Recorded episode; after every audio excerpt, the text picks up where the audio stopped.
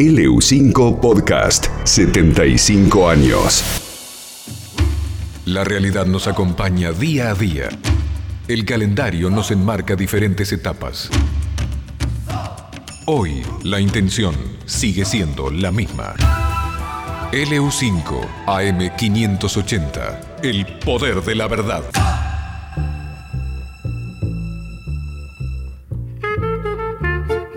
¿En qué año entraste vos a Yo entré LU5? en LU5 a los 13 años.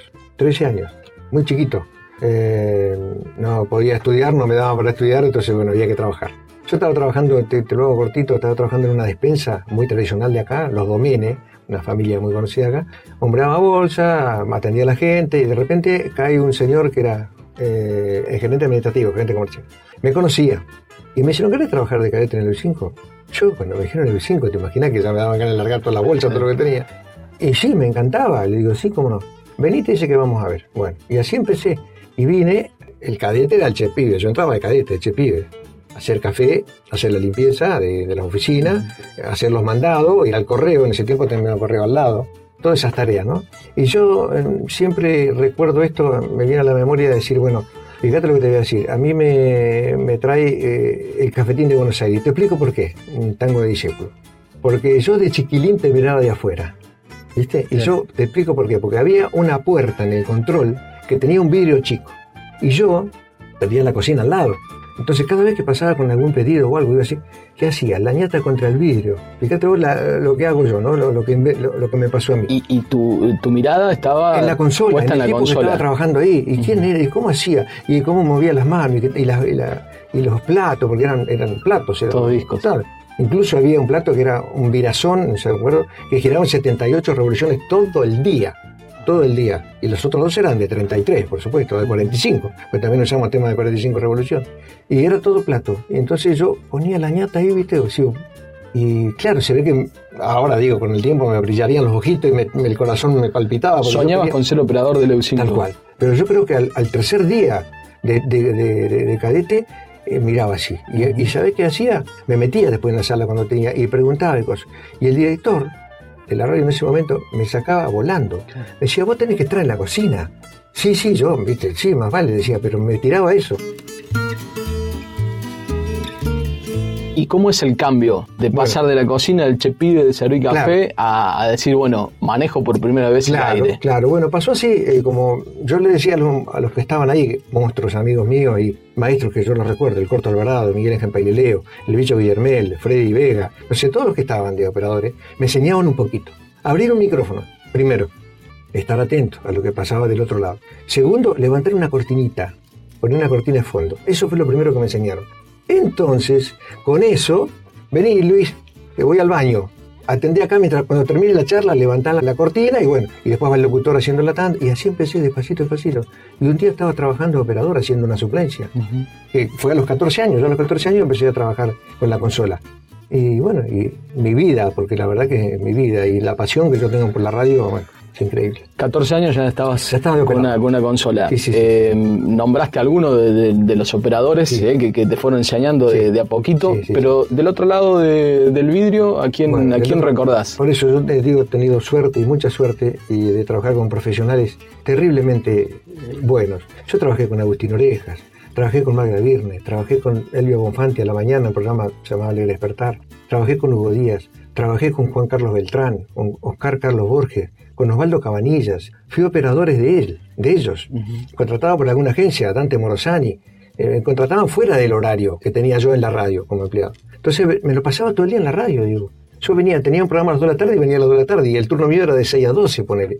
Entonces todo- Raúl Valladares, Pepe Ramos Pá, toda esa gente, viste que me- a mí me enseñó muchísimo. Alguien que escribió sobre vos, sobre tu persona, sobre personajes, Hilda López, Mm. Sí, mi querida decía Hilda. a Luis Trujillo, qué operador de lujo. que eras un operador de sorpresas. Solo mirarlo y esperar. ¿Cómo definís eso? ¿Cómo, cómo es ser un operador de sorpresas? Eh, un operador atento, atento al movimiento tuyo, a lo que vas a hablar. Y si vas a hablar, no sé, de, de- de fútbol, y tengo que estar atento con algún efecto, que en ese tiempo los efectos no estaban grabados. digo, estaban en- teníamos discos con 40 efectos, en los surcos, ¿no? 40 surcos de distintos efectos. Entonces me decía, efecto explosión, efecto fútbol, cancha, no efecto. Estar atento a esas cosas, era eso. Y conocer además. ¿Y cómo hacías en ese momento? Porque mientras el, el conductor, el locutor Sí. eh, iba hablando, Sí.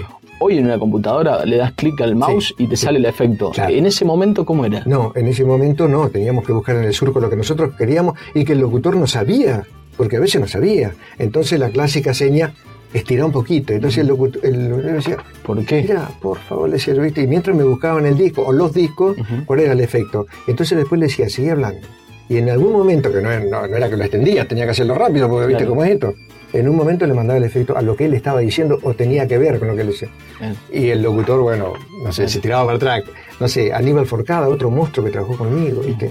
Y además, como si yo hoy trabajara con vos, Diego, conocía como sos vos. Como que el operador lo conocía. a- primero a la persona conocía y el profesional. ¿Qué es más o menos por dónde ibas a ir? Sí. Y bueno, y eso pasaba. Bastaba una mirada, ¿no? Tal cual, era así, una mirada, una seña. Eh, con Hilda me pasaba lo mismo, yo la sorprendía a Hilda con cosas que por ahí se quedaban. Yo te digo que hasta emociona. Vos cuando, cuando entras a, a trabajar de, de operador, te dicen un horario, tenés que cumplir un turno y en el medio hay distintos programas. Sí. Por supuesto, de mayor gusto o de menor gusto cual, tuyo y, y- pasan en todas las, las radios. Sí. ¿Cuál era ese programa que a vos te, te gustaba, te sentías cómodo? Tal vez operándolo o tal vez como, como oyente. ¿Qué, qué- qué programa recordás? ¿Qué conductor? Yo, ¿Qué equipo? Por ahí no sé si decir a alguien, pero viste, me encantaba cómo se trabajar con Agustín Orejas, con programa que tenemos La Valija, con Aníbal Forcada, un programa que se llama La Campana, con el Loco Valladares, le digo así porque realmente es así, el Loco Valladares y Pepe Ramos Paz, Damas y Caballeros, por decirte, el Alegre Despertar, porque nosotros... Qué buenos nombres. Sí, Eran programas de radio, buenos Claro. nombres. Sí, sí, sí. Eh, el Alegre Despertar era un programa que iba a las 6 de la mañana. Nosotros teníamos la municipalidad enfrente del EU5. Y nosotros abríamos las puertas. El monitor al mango era el programa que despertaba todo el valle. Entonces, bueno, eh, con Magda Vierno, una diosa, ¿viste? Entonces este, había muchos programas que me gustaban hacer, ¿viste? Los Sonidos del Silencio, un programa que hacía con César Boch, un locutor también del EU5 Ujú. y este, bueno, Oscar Carlos Borges, música para ejecutivos, este, este, mucha, mucha gente Y- eh, Norberto Salmini, esa canción llamada Tango, yo empecé a creer la música a los tangos por el programa ese, empecé a sentir lo que los poetas escribían, ¿Cuántos años en el EU5? y casi 25 años. ¿Qué te dio la radio? La pasión que concierto por, por, por ella. ¿Podemos decir que la radio también te dio un gran amor, el cual Sí, hoy es, Tal es cual. tu tal cual. compañera? Yo en la radio, ponele, eh, la visitaba con mis hijos, chiquitos. Venían conmigo, se sentaban ahí al lado mío y yo trabajaba, ponele, en Ujú. algunos turnos. Y con el tiempo, yo conocí a mi compañera de vida, que soy Marité, la que me acompaña. Y me une, y a nosotros nos unió también la radio. ¿Te volverías a sentar hoy? en Sí, sí, con todo gusto. Me falla un poco la vista hoy para ver algunas cosas, ¿viste? Pero, pero yo creo que las manos este, no me fallarían. Sí, sí, con todo gusto. sí. Aparte es en su lugar. eh, eh, fue mi lugar, está. Después estuve en otros medios, pero fue mi lugar. Estuve en televisión, todo. Pero ya hay otra cosa. No es lo mismo ser un sonidista o un operador de televisión, que es muy lindo, que también quise mucho, como ser un operador de radio, porque acá en la radio sos creativo. Sos creativo con el tipo que está enfrente, hasta con el del informativo. Sos creativo, sos un tipo que tenés que crear. El operador tiene que crear. No tiene que abrir el micrófono nada más. Eso es mi concepto, ¿no? Bien. Tiene que crear. Cumplimos 75 años contándote lo que pasa. LU5, el aire de todos.